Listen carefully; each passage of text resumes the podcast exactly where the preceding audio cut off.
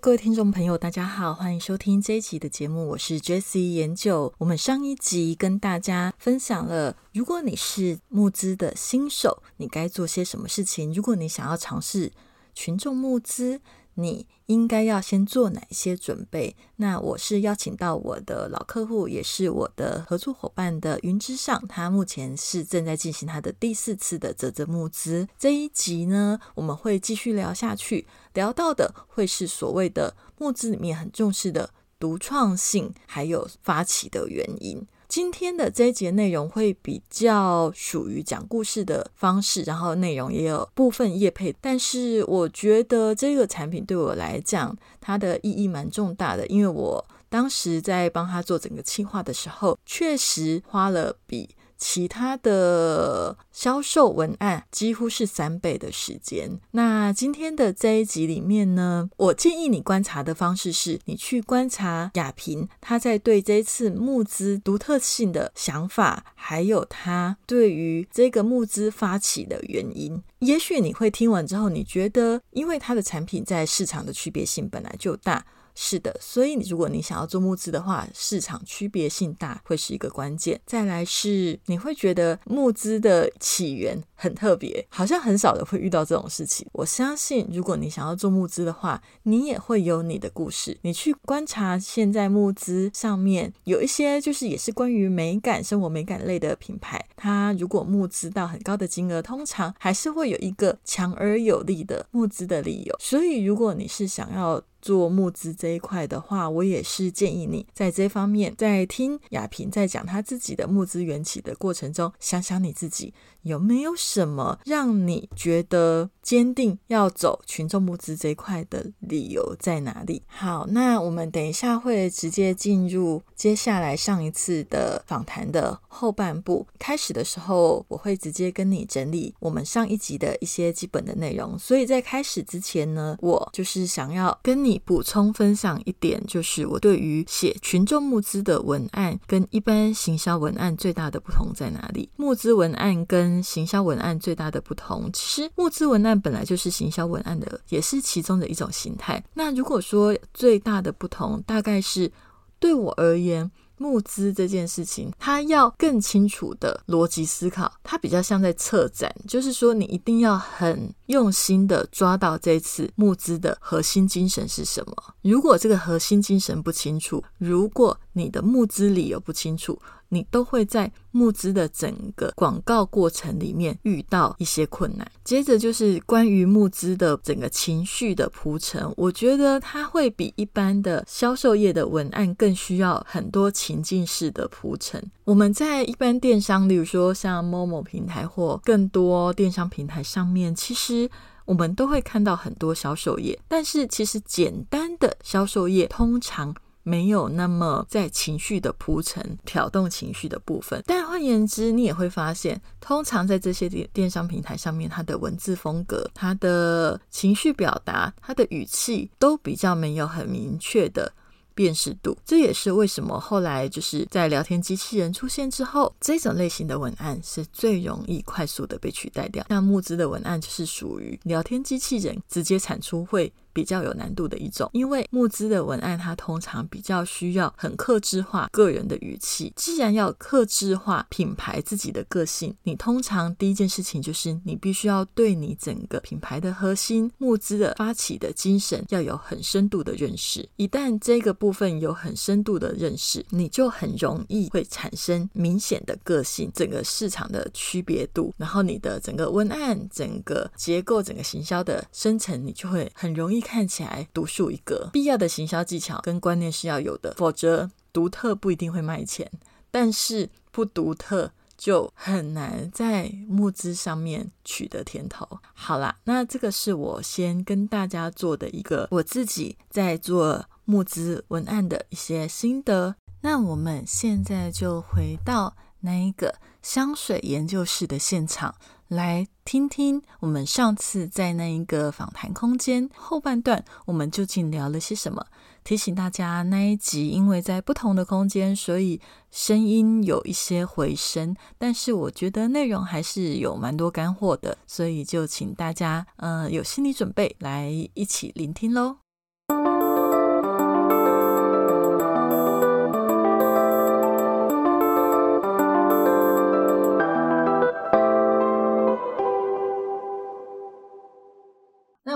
大家整理一下哦，就是如果说我现在要第一次做募资，我要先盘点自己下广告，要有网站，然后要有 IG。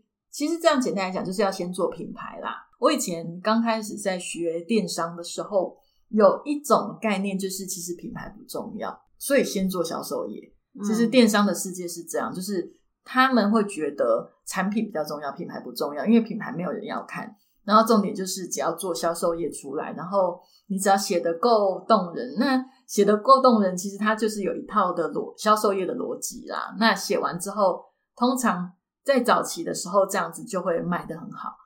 可是我觉得泽泽募资像这种也不一定是泽泽募资，我觉得募资活动给我的感觉是反而是相反，大家是会看品牌的，嗯，大家会看你是谁在卖，你的东西到底。有没有那个价值？反而在价值的价值的呈现上面，会比一般电商的销售业还要重要。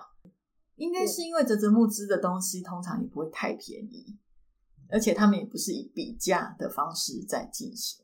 嗯，我觉得不能说便不便宜这件事情，而是说，呃，大家会选择愿意等待一个气化一个商品出来。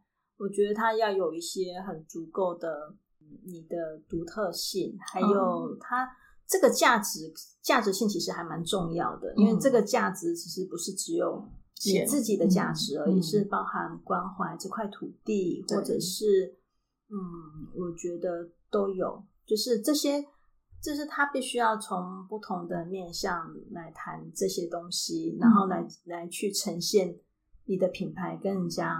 不一样的地方在哪里？然后呈现出我们的独特性。好，那讲到创新啊，我们这一次在泽泽募资平台上面，其实也有推出了一个呃新的募资案，目前是到四月二十八号。它的募资名称就是叫做“梅是最好”，梅是最好的梅是梅花的梅。那它是一个主要是在做香氛组合的产品。那里面有扩香竹，里面有滚珠精油，然后也有古法荷香。那我想要请雅萍以你的角度，你觉得这个产品它最大的独特性是什么？嗯，这支产品最大的独特性是梅花很难找。就是我们要做梅花香气这件事情，其实第一个原物料不好找，第二个其实是这个是实现我自己跟美术的一个约定的部分。嗯，什么样的约定呢？嗯，就是你每每一年呢，我们去台南美岭就是静坐，然后你每一年就看到那边的梅花，就是梅树一年一年的都在凋零，然后一颗一颗的减少。然后就有一年，我就在梅树下说：“我希望我能够调一款这样子的香，为你们而配这样子。”呃，但是呢，讲完那句话之后，我心里想说：“我做得到吗？” 然后呢，离开了呢，这样就忘了哦。然后就是因为上一档情绪麝香啊，就是知二堂情斋的洛旭老师帮我们引荐那个，不是梅岭不留斋那边的主人，让我们认识。嗯，然后。我他带我去他们的空间的时候啊，就是我就有点吓一跳，因为那个就是哈，我不知道有一年就是梅里已经走的非常熟悉，就是我们常去的地方，已经非常非常的熟悉。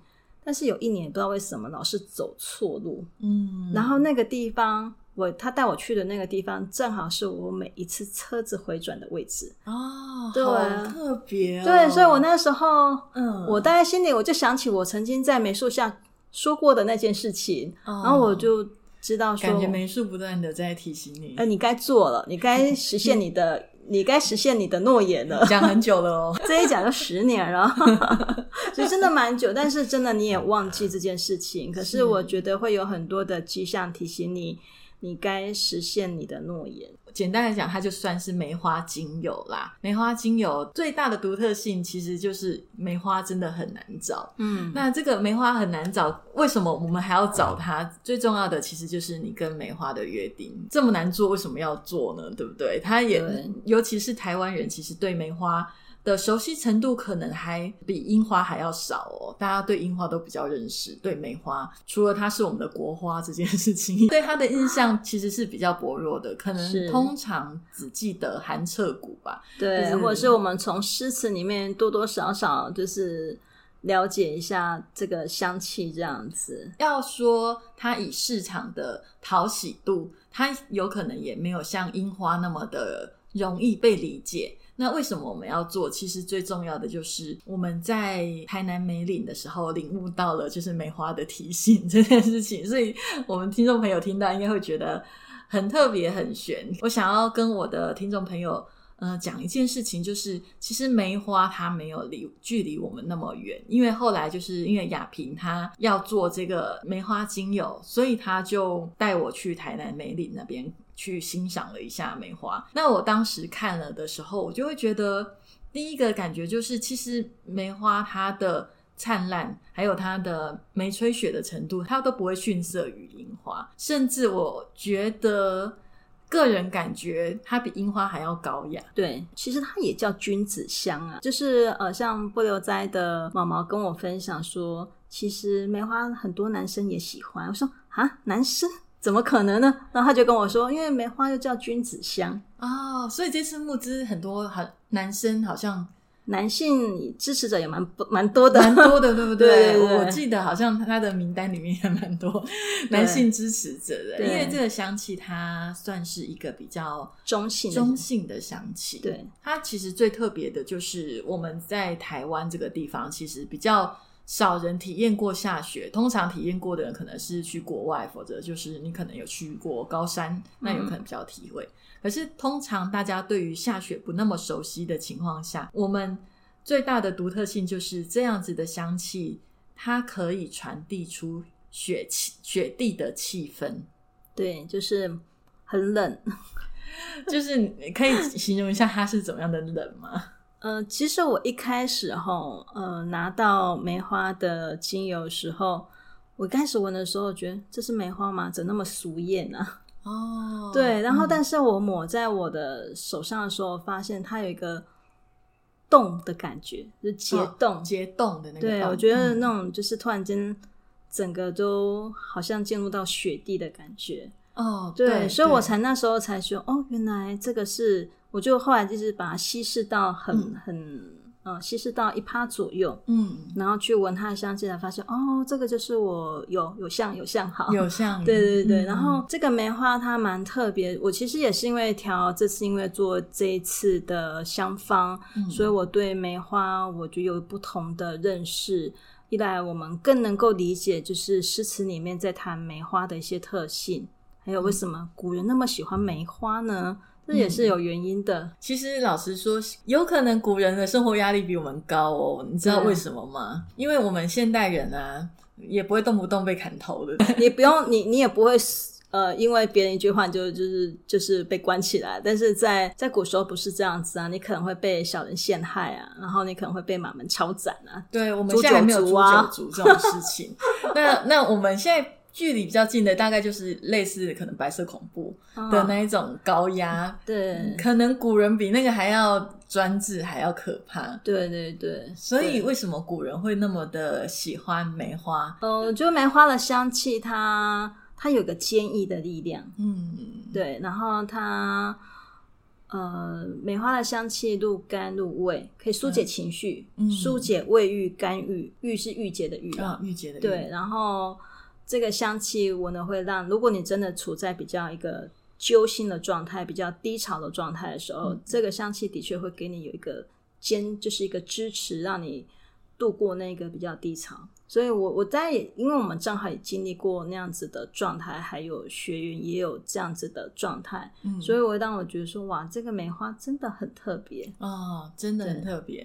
跟大家分享，我那个时候啊，其实第一次开始在做梅花的呃精油的文案的时候，其实我一直有一个地方是算是有一点卡住的，就是因为大家都觉得梅花它很放松，然后它可以让我们的情绪是钝化的，就是头脑不要转那么快，那情绪可以扛荡下来。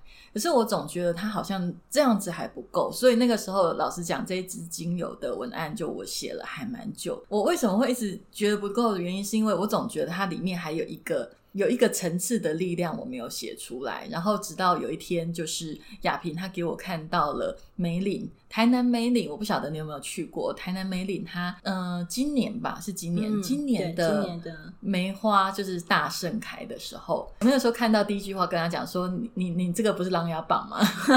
就是我立刻想到的是琅琊榜的的整个剧照的画面。说到琅琊榜，我就想到梅长苏。那其实如果你有看过琅琊榜的话，你去想想梅长苏的性格，你就会知道梅花它代表什么。因为梅长苏他在他整个剧情里面，其实他一直用梅花相衬，他的房间里插梅花，然后他的旁边也都是常常有梅用梅花来比喻他。那他的名字也有梅，他会用这样子去比喻的原因，是因为梅长苏他其实你看他的外表是一个性格非常的冷静。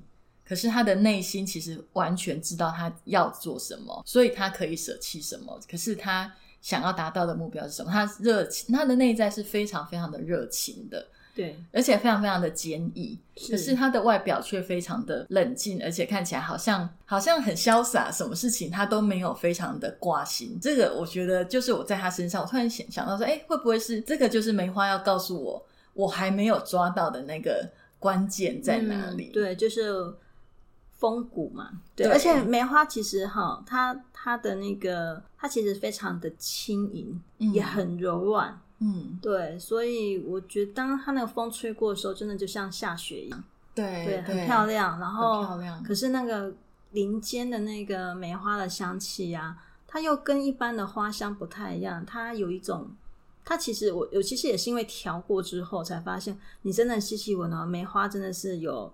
呃，有清香感，嗯，有果香，还有木质香，嗯，它其实是都在一起。因为梅花它的那个我们吃的梅子，其实是在梅花的花瓣都掉了之后从。梅蕊那边开始结果子哦，对，所以你当你在萃取的时候，它自然会有一个果香。这样子的过程当中，对，所以梅花香真的不是梅子香，真的以为是梅子香。没有没有，梅花香其实它它的香，它其实梅花的香气其实也是有层次的。嗯，对，所以觉得要找跟它能够适合搭配在一起的精油，其实也是需要花一点时间的。哦，对，因为你这次其实要做的就是你要重现台南梅岭那一种梅花盛开的香气嘛。对。可是因为那种香气不可能，因为你买了一支梅花精油就可以重现。嗯嗯。因为精油。我记得你分享过，就是精油萃取出来之后，其实它并不会是梅花盛开的时候的那个香气，对，而且差蛮多的，对不对？对，差非常大。所以就是我们在调的时候，那个过程正好也蛮好玩，就是呃，我一直在确定说这个香气对不对，所以我就正好从那个梅花刚开始开一朵两朵的时候，嗯，静静的嗅闻，然后到它满树盛开的时候，然后再到它凋零的时候。啊，正好就是那个滚珠油的那一瓶，就正好是承袭了这整个完整的一个变化。哦，对，哎，真的哎，而且我记得这个是不留斋的主人嗯认证。对对对，他说香气很 OK。他说，我就问问他们说有没有梅花的感觉，说有有。然后我们那有一次还蛮特别的，因为那时候我一调好的时候，我都会先拿去给他们试。嗯，然后正好他有朋友在那边，嗯，然后我们又在晚上。然后就滴了那个香气在那个蜡烛上面，然后空间啊就立刻，然后他的朋友说，我开始感觉我的毛细孔冷起来了，然后也很好玩哦，就是因为那一次的分享，然后他就说他从来不知道什么叫做安静。哦，对，冷静就是静下来，因为他那个香气让你整个就是。身体所有的燥热的部分就是都平息了，嗯，安静下来了。然后，因为他是一个练气功的人，然后他就说，他以前都需要配合音乐，要需要大动作，嗯，可是他第一次体会到，原来静也可以让身体的进入一种状态，这是他以前从来没体会过的。哦，哎，对啊，这次的安静就是 造成伤害，因为太安静，结果整个行销团队动作超慢。对，都觉得啊，没关系，好，再等一下，再等一下。然后这个案子呢，就从我们原本期望它是从呃农历过完年后开始上架，一直拖，然后一直到三月，还不三月一号，也没办法，就是三月七号。最后是亚平踩了刹车，说我们不能再这样安静下去。对对对，因为就是。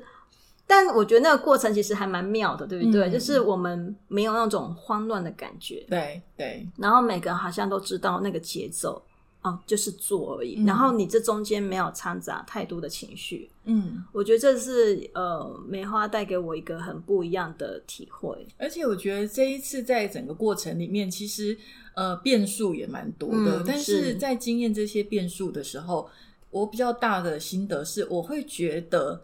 很奇怪，他会给你内在有一种安定感，然后那种安定感就是说，反正不管怎么样，总是会被解决，事情总是会被圆满解决。对，虽然你现在不知道方法，对，可是我觉得这件事情在对于现代人来讲是很难得能够拥有的安定感。嗯，因为我们现在其实常常生活的很焦虑，就是因为时代变动很大嘛，像最近。哦，我前两集也是在讲 AI。其实大家对于 AI 会改变我们的生活，甚至会取代谁的能力这些事情，都非常的焦虑。所以其实我觉得，曾几何时吧，我觉得小时候好像还比较容易内心感到平静。但是现在这样子，尤其是手机出现很多资讯不断的爆炸的过程中，我发现我们的心里好像很难。有一个空间是，就是变得空空的，什么东西都没有的那种平静的状态。但是我觉得透过这支精油，在跟他相处的过程，然后为他做行销的过程中，我反而觉得安静的状态抓到了。可是安静并不是你无所事事，我倒觉得你还是在做事，对，只是你不会想太多，呃，也不会带太多的情绪在里面。对对，所以我们就从自己的经验值嘛，你就可以理解。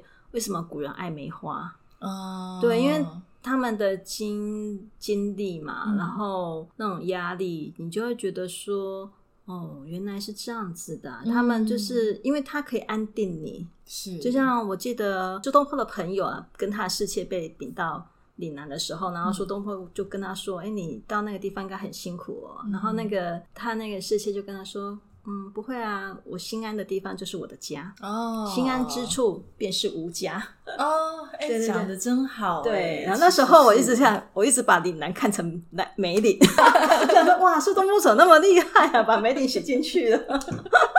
因为心中都是梅岭，所以看到也会变成梅岭。是，对，所以我我我觉得梅花的香气，它会让我们有一种安定感。那还有一个就是因为它冷啊。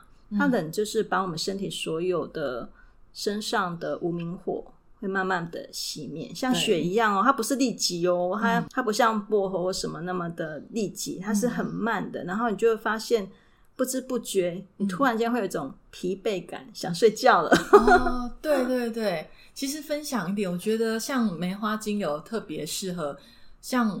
哎，假设我们刚刚讲到说募资要怎么样去进行，然后要怎么去做准备，其实我觉得在筹划任何像这种计划的过程里，很。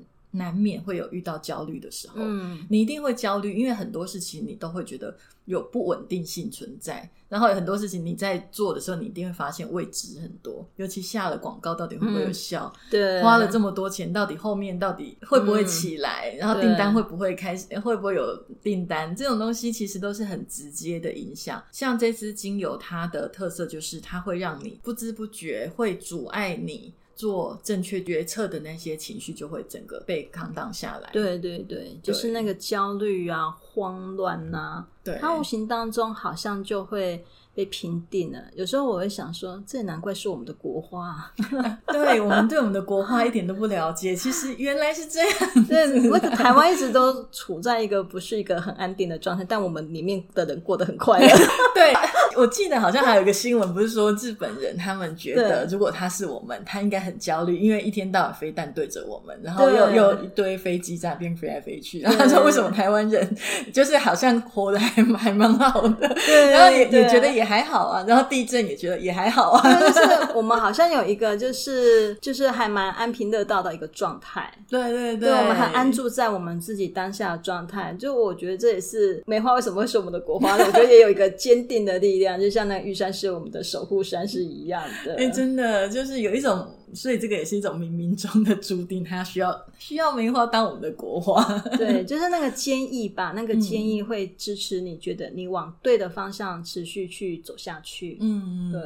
我们今天其实想要跟我们的听众朋友分享的，就是我们从整个募资案在进行的过程中，如果你对募资有兴趣的话，你可以做哪些准备？然后以及我们在做这整个没事最好的募资的过程中，我们的一些心得，在你听的过程里，你应该会觉得。哎，其实募资的过程真是既有趣又累。那累的地方当然很多，但是有趣的地方就是，如同您刚刚听到我跟亚萍的对谈里面，其实因为募资它很需要去追寻很多东西的意义，还有它的价值，然后去传递给你的呃购买者。所以在追寻的过程中，其实你就会对于很多事情有更深的体会，然后更深的了解，也觉得特别的有趣。啊，对，然后我记得亚萍今天特别提提醒我要跟大家讲说，就是如果你真的要做募资的话，你记得要准时交货哦。对，这个是蛮重要的。我觉得一个品牌的建立其实很不容易，尤其是信任的培养。那你准时交货，其实是你对所有支持你这个计划的赞助人的一种很重要的承诺。尤其你要想嘛，他们虽然是确实用了比较低的价格跟你买，跟你未来上市的时候价格是比较低的，可是他愿意花那么多的时间等待。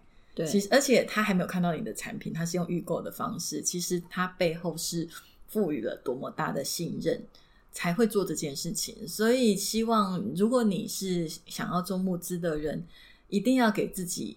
这样子就是强烈的提醒自己，一定要让它准时出货。对，就是你在规划时程的时候，嗯，有些因素真的要放进去，因为难免会有一些我觉得突发状况。因为像我自己觉得募资完之后能够准时交货这件事情，就会令我我另外的一个焦虑。对，尤其是遇到那种有太多的不确定、不确定性，对你都要在尽可能去把它排解掉。这样，而且我记得，因为你是很。认真让他负责任的老板，所以有时候你会为了让他准时交货，成本高一点就算了。对，就是以这样子的方式去赢得大家对于我们这个品牌的信任。因为其实我觉得这个逻辑就跟之前我在其他集 podcast 跟大家分享过的，其实品牌信任本来就是堆叠的，你没有办法。靠，例如说一句很强的文案，一个很强的画面，就赢得大家的信任。那个感动都只能够一瞬间。实际上你是怎么样的人，他都会透过你的其他的品牌的行为记忆你到底是什么的一个品牌。例如说你会不会准时交货，那也是一种他对你的品牌记忆。所以啊，如果说对于募资有任何的兴趣的话，记得从最早的准备，然后到最后面的交货，通通要一丝不苟的去去面对。虽然它的过程是很多有趣的，但是呃，你还是要严谨的去看待你跟消费者之间的承诺。那我们今天的节目就到这里。对了，我们今天有给我们的听众朋友一个不错的优惠。如果说你对于我们没事最好的这个系列香方有兴趣的话，我们在节目的介绍栏里面会有。这个链接，那我会提供我的折扣码 Jessie J E S S I E，记得 J 大写。如果你输入这个折扣码，你可以额外再折八十元。我是建议你可以提早一点购买，因为现在还有一些早鸟的组合还在。这个八十元就是无论你使用哪一个组合都可以扣八十元。如果说你现在是在早鸟的阶段，然后又另外再扣八十元的折扣的话，那其实对你来讲就会是非常的划算。呃，我记得团购组也是可以使用嘛。嗯，对，都可以。对，所以如果说你是哎。有很多朋友，其实我也很推荐你可以买滚珠精油的团购组啦，因为滚珠精油其实它的 CP 值真的蛮高的，你可以随身携带，然后它的香气又蛮特别的，不太容易跟人家相撞，所以一个人其实我觉得买个一个人买个两瓶，其实三个人就可以组一个团购组，然后你再去使用折扣码，其实也是一个蛮划算的选择哦。文案人生九就到这里，我们就下周见喽，拜拜，拜拜。